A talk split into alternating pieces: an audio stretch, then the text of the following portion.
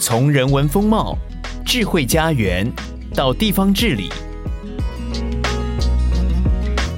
带你探索台湾的城市美学。欢迎收听一号课堂城市学。各位听众，大家好，我是一号课堂的总编辑李桂芬，也是这一集节目的主持人，很高兴在空中和您相会。今天城市学在台北市，我们要继续关心城市里的医疗。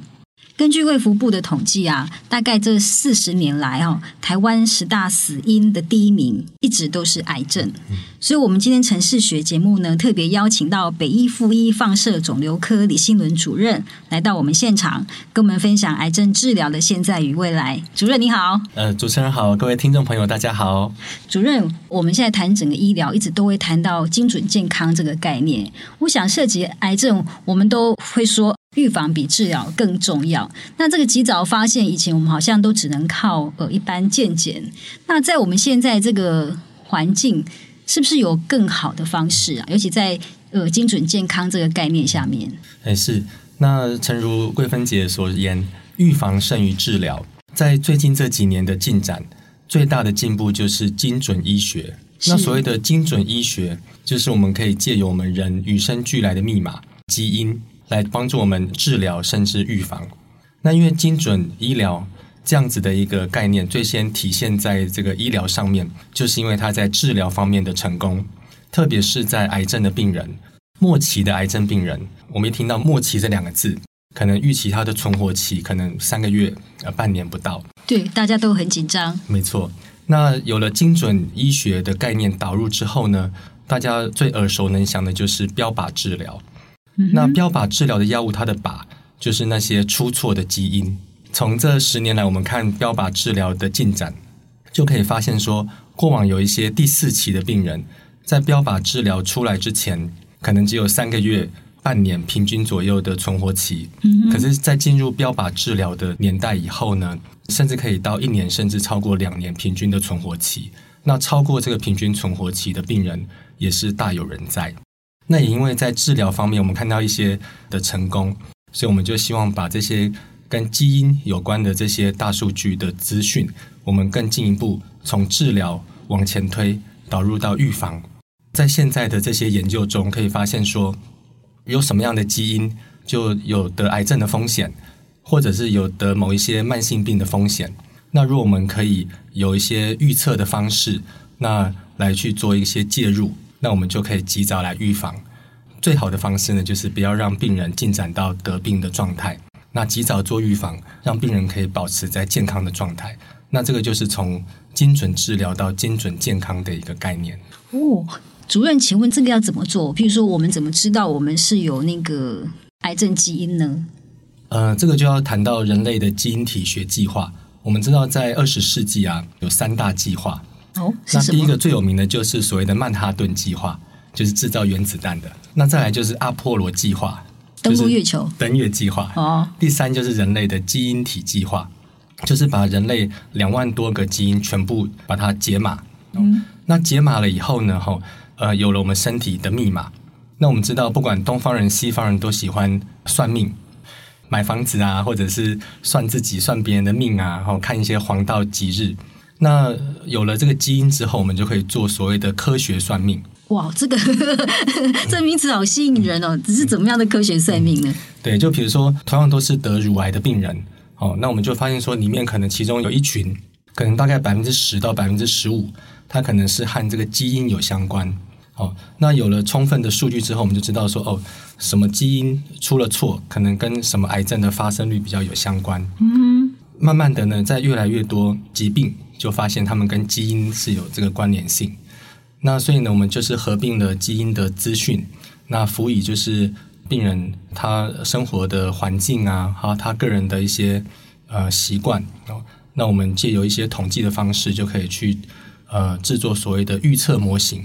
那有这个预测的模型呢，我们就可以知道说你有什么样的基因哦，那你如果又有什么样不好的生活习惯，那你可能就容易得到什么样的病。主任，那请问，在我们研究到现在，有哪些癌症它跟基因比较有关系？整体来说，哈，大概有百分之十的这个癌症都是和基因有相关。那嗯，每当看癌症的病人，尤其是刚诊断的时候，病人常常都会说，他觉得他的人生仿佛失控了。那我就跟病人说，这就是因为说你的细胞也失控了。所谓的癌细胞呢，就是失控的细胞。我们人体正常的细胞有生有死哦，它其实是一个动态的平衡。那所谓呃癌细胞呢，就是因为这个癌细胞它的基因出了错。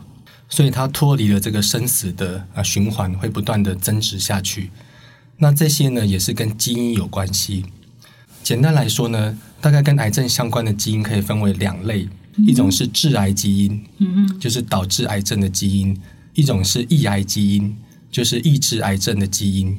那所谓基因出了错呢，就是像致癌的基因，它通常负责的是细胞的增殖。那如果说致癌基因出了错，它就会无限制的这个增殖，就会变成肿瘤。那抑制癌症的基因呢？它通常负责的是呃一些细胞 DNA 出错时候的修复。那如果修复成功，细胞就可以继续存活；如果修复失败，出错的细胞就不应该再留在人体里面，它就会走向死亡。但如果抑癌的基因出了错，那细胞呢，它就不会走向正常的死亡。所以大部分的这个癌症呢，都是和这个。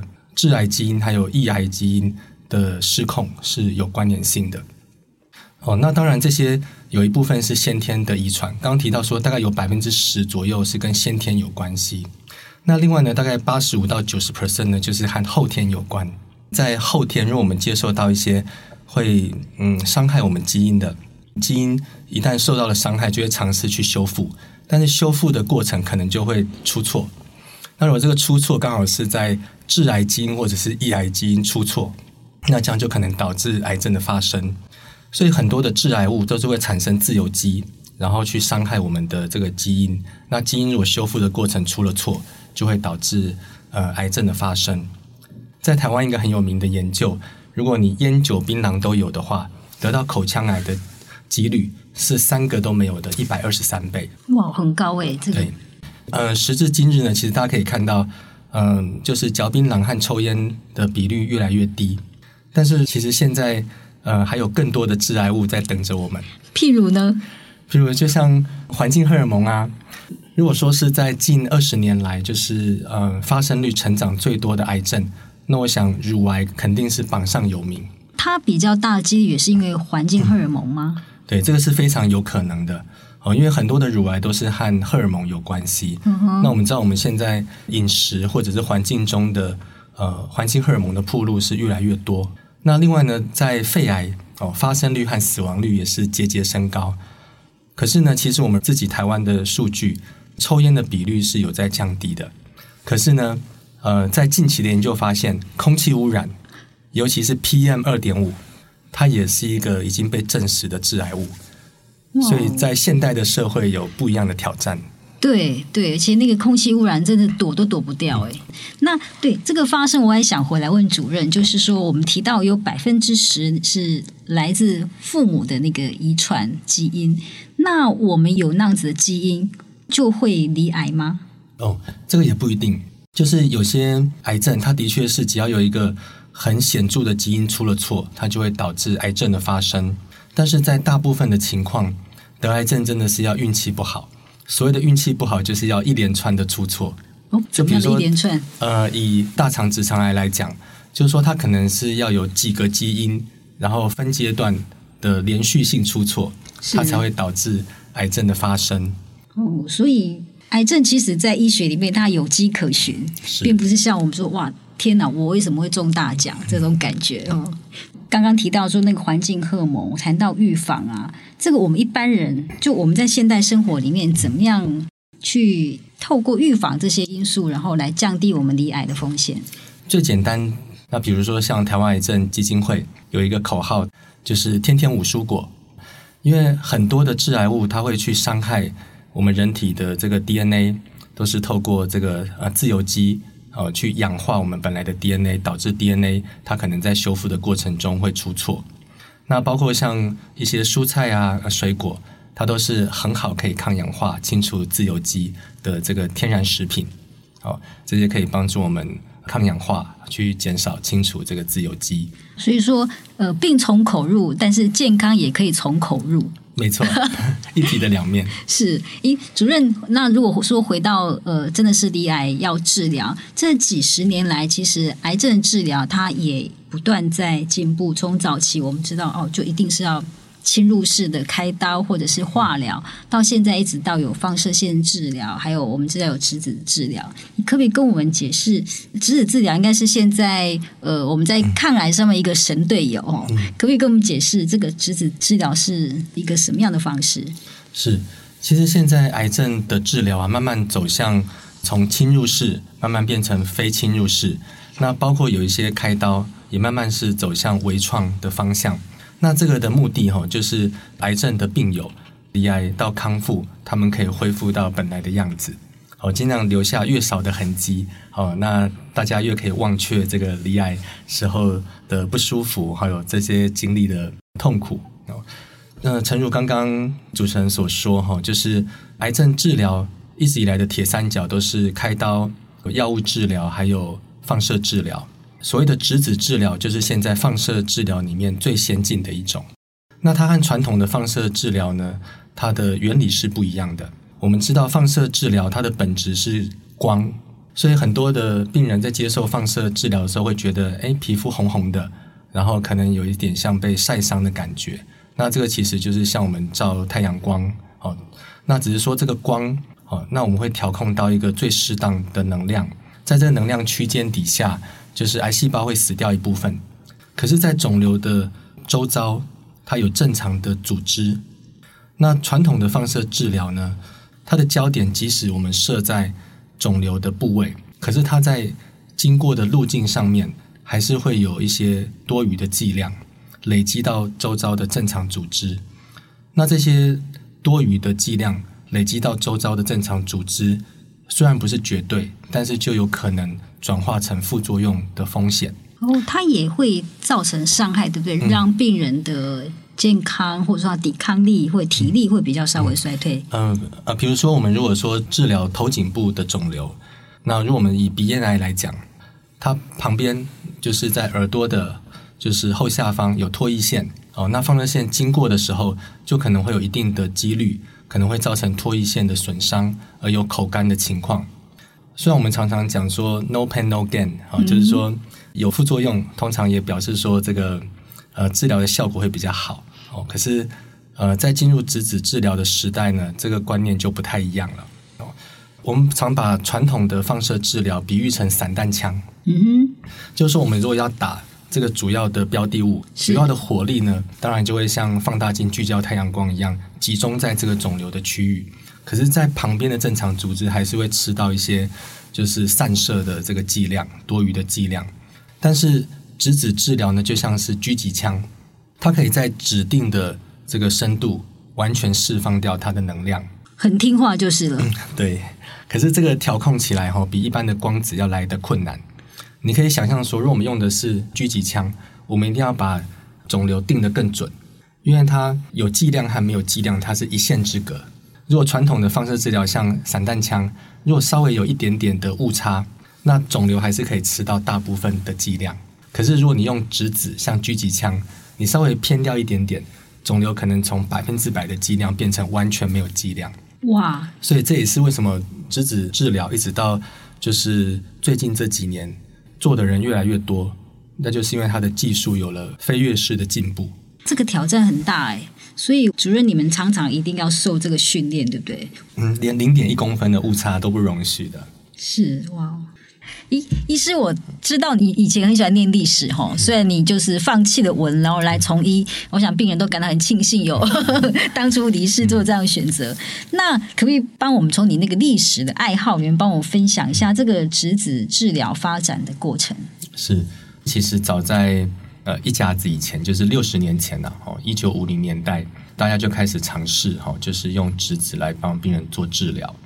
但是呢，因为呃，质子它的调控比较困难，哦，所以在这六十年来，其实有很多的呃进展。然后时至今日呢，就是才达到一个各方面都 ready 的一个地步，哦，所以在最近的这个适应症就大幅的扩增，那也越来越多的这个病人在。国际上接受到质子治疗。那质子治疗第一个要突破的难关哦，就是它刚开始它的能量是不够的。能量不够会有什么问题呢？就是它没有办法进到身体太深的地方，所以它只能治疗比较表面的肿瘤。嗯，对。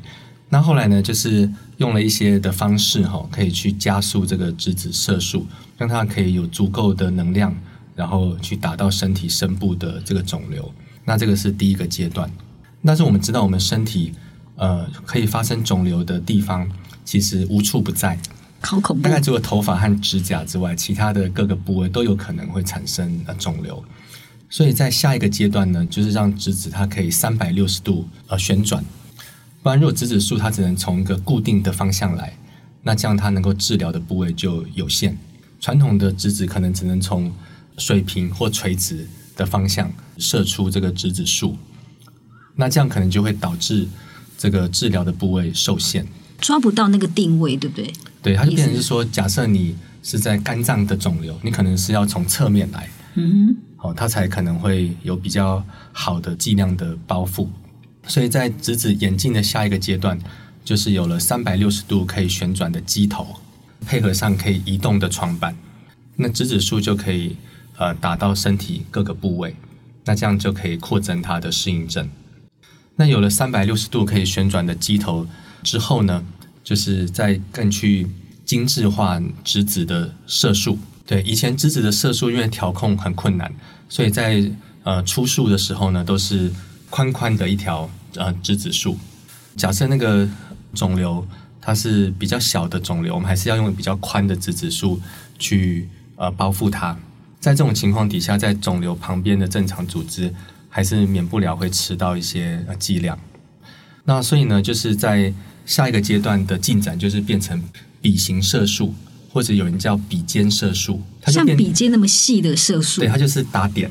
哇，听起来好难呢，好精密医疗。嗯，啊，没有错。就比如说，假设这个杯盖是啊肿瘤，以前的这个比较宽的质子束就是整个去呃包覆它，所以它可能会有一些多余的剂量在肿瘤的旁边。但是呢，所谓的笔形射速或者是笔尖射速，就像是绣花一样。就是用打点的方式，好，慢慢的把这个肿瘤它所需要的剂量一点一点的把它补起来。哇，这听起来真的是很需要时间精力哦。医生，那到现在是大概是第三个阶段的发展，嗯，那下一个阶段的发展是什么？那再来的话就是所谓的强度调控。那强度调控呢，就是有真的长成型的肿瘤，我们要给予比较高的剂量；那旁边那些有风险的区域，我们要给予一个比较低的剂量。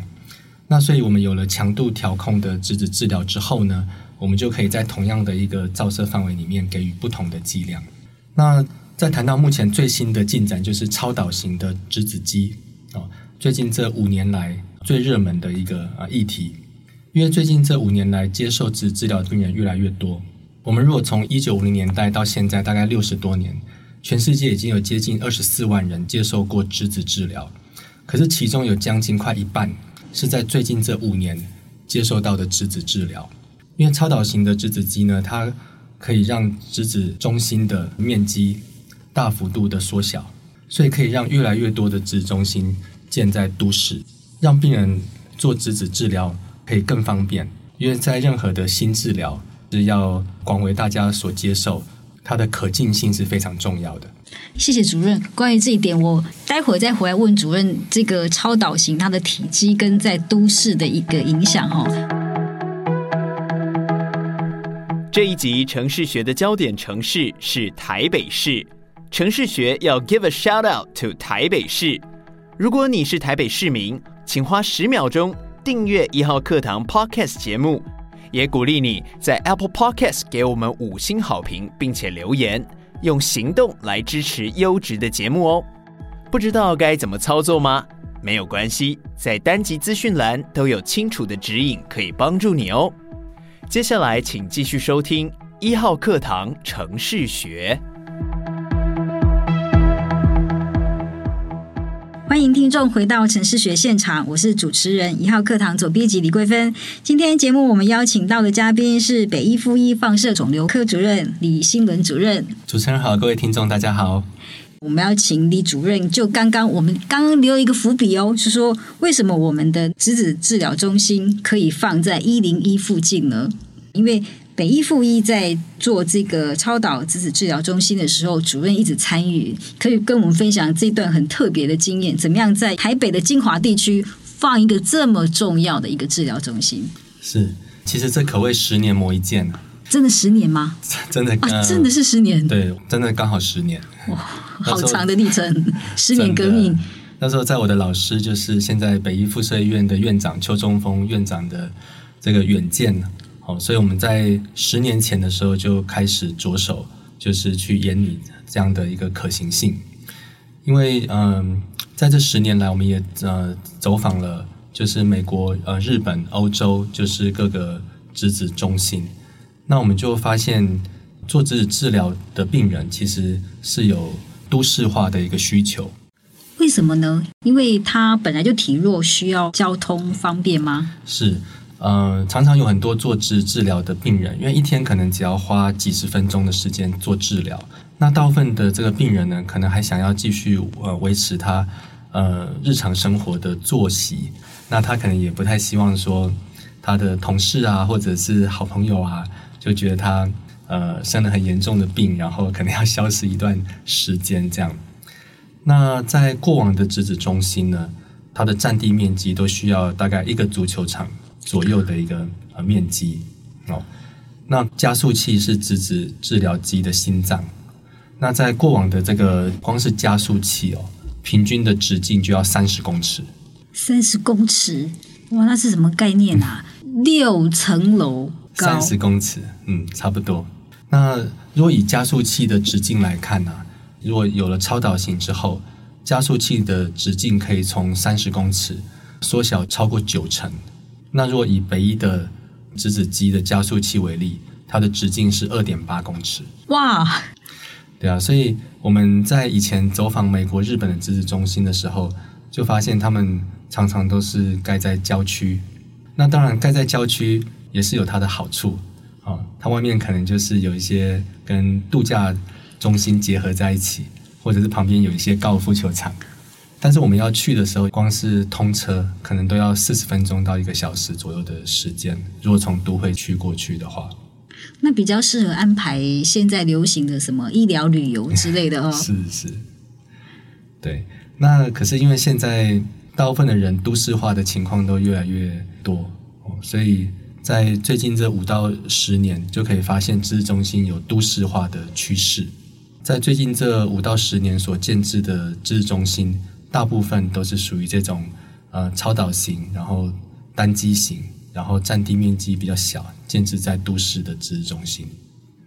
那我们那时候怎么样？在北一，北一就在吴兴街，嗯、那旁边就是一零一，然后还有东区的那个 shopping mall 很多。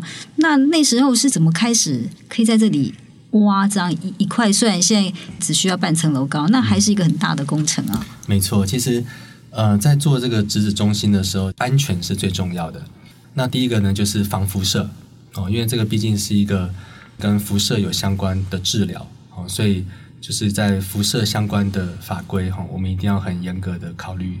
呃，再来呢，就是因为北医它医院旁边就是我们的校园哦，所以我们一定要就是呃，除了兼顾到旁边居民的权益之外，我们也要兼顾到我们学生的这个权益。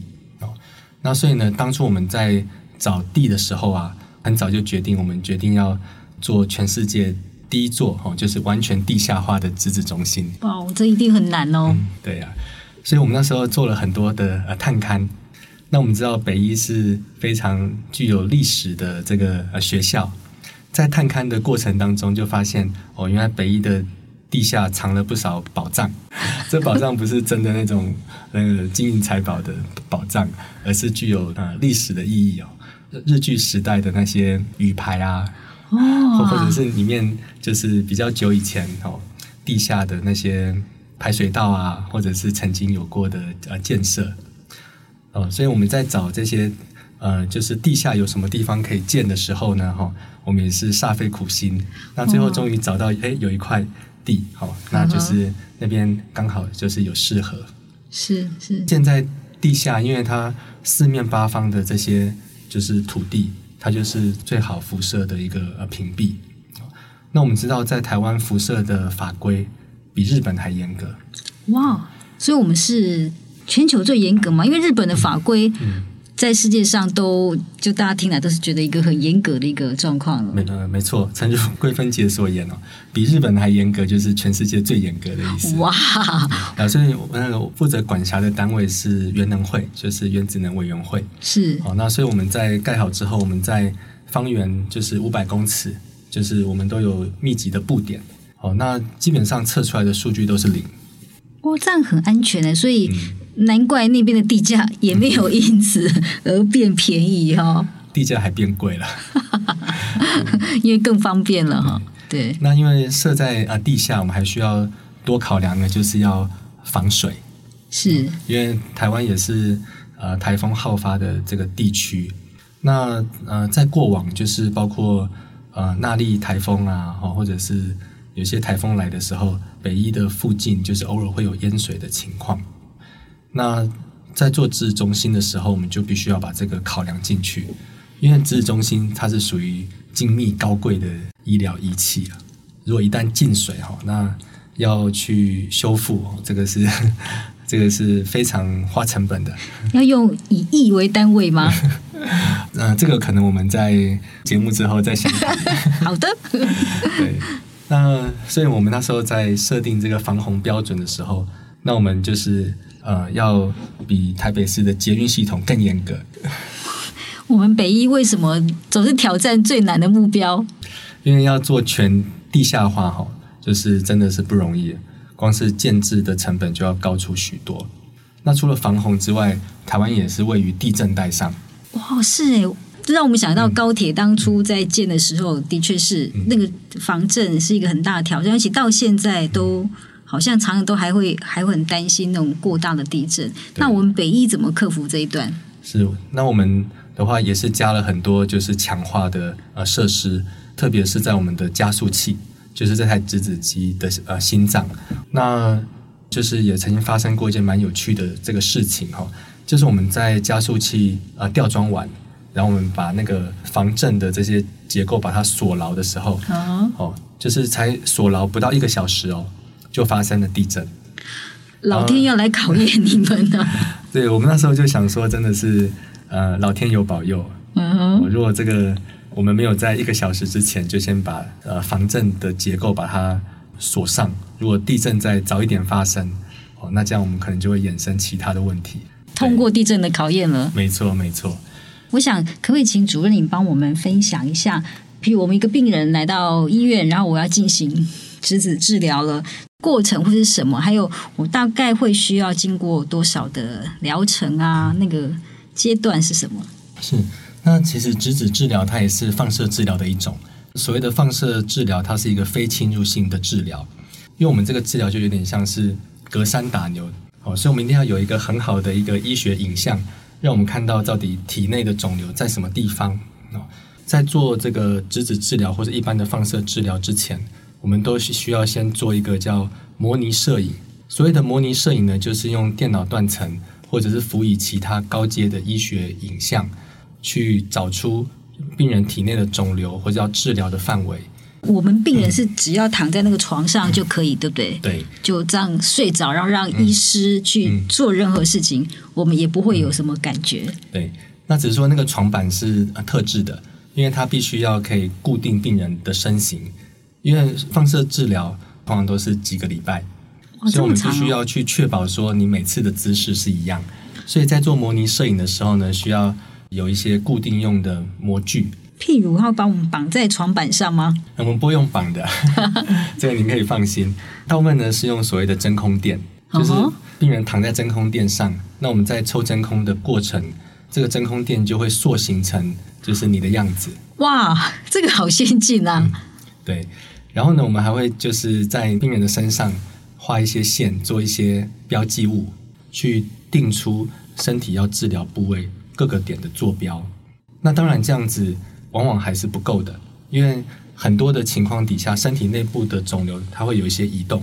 是病本身的移动，还是什么样的移动？就是、呃，病人本身肿瘤或者是肿瘤附近器官的移动，像如果是在肺部的肿瘤，是可能就会随着呼吸有位移的情况。哦、哇，那这个很难掌握哎。对，所以我们一般就是在治疗前还需要做所谓的影像导航。嗯，就是在每次治疗前再扫一组电脑断层，直接去对肿瘤到底在什么位置啊？对到了。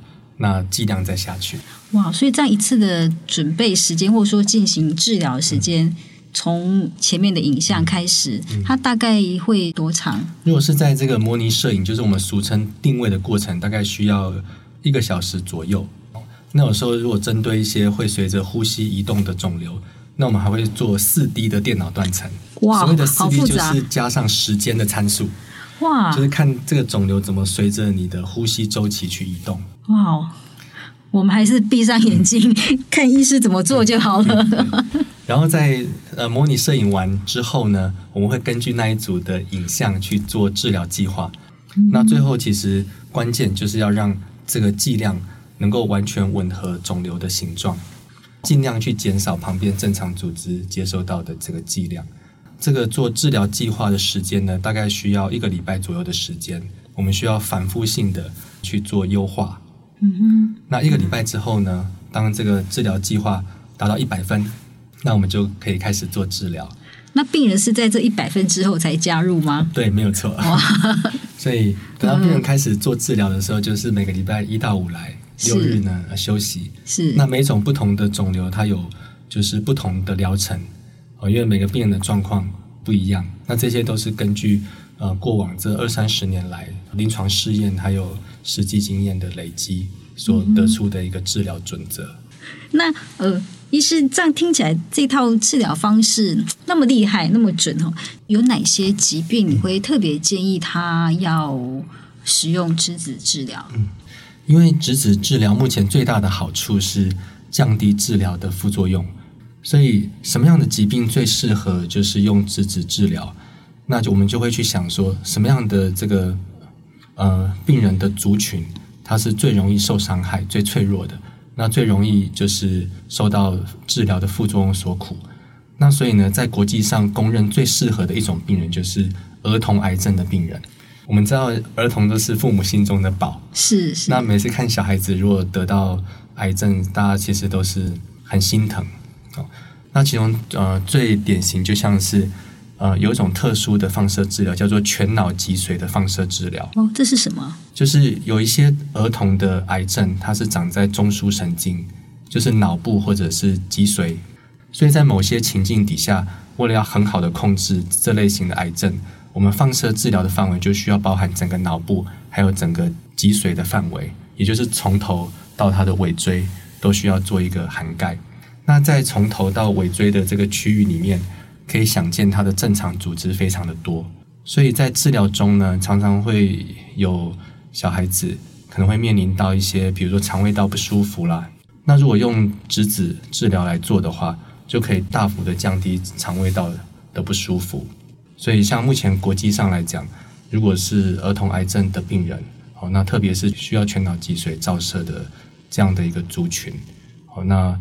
通常都会请放射肿瘤科的医生来评估，那看呃是不是适合做质子治疗。真的要谢谢李主任的分享，因为儿童得病我们都觉得很不舍哈，但是这如果有这样这么比较安全的一种治疗方式，真的是不幸中的大幸。其实我们知道北医的质子治疗中心目前是预计七月开始照顾病人，那我想我们北医。不是只有看到技术哈，在我们那个质子治疗中心旁边，我们也同时要设立一个癌症中心，台北癌症中心。那他要带出来一个什么样照顾病人的模式呢？是，那我想关键就是所谓的全人医疗，因为在呃北医大的长官啊，从呃校长，然后从彭王家康院士到邱仲峰院长，其实他们一直的理想就是做全人照护。那以目前就是台湾癌症医疗的现况，我往往所关注的就是呃病人罹癌哦那段时间那个时间点治疗的模式。可是如果以病人为中心的想法，哦像我们到呃美国、到日本、到国外去呃走访，就会发现说，对病人而言，他们真正的人生其实是过了那个阶段，康复之后才是迈向另一个挑战的开始。怎么说呢？嗯、对我们医生而言，我们可能呃最关注的是病人得了癌症，我们把这个癌症给治好。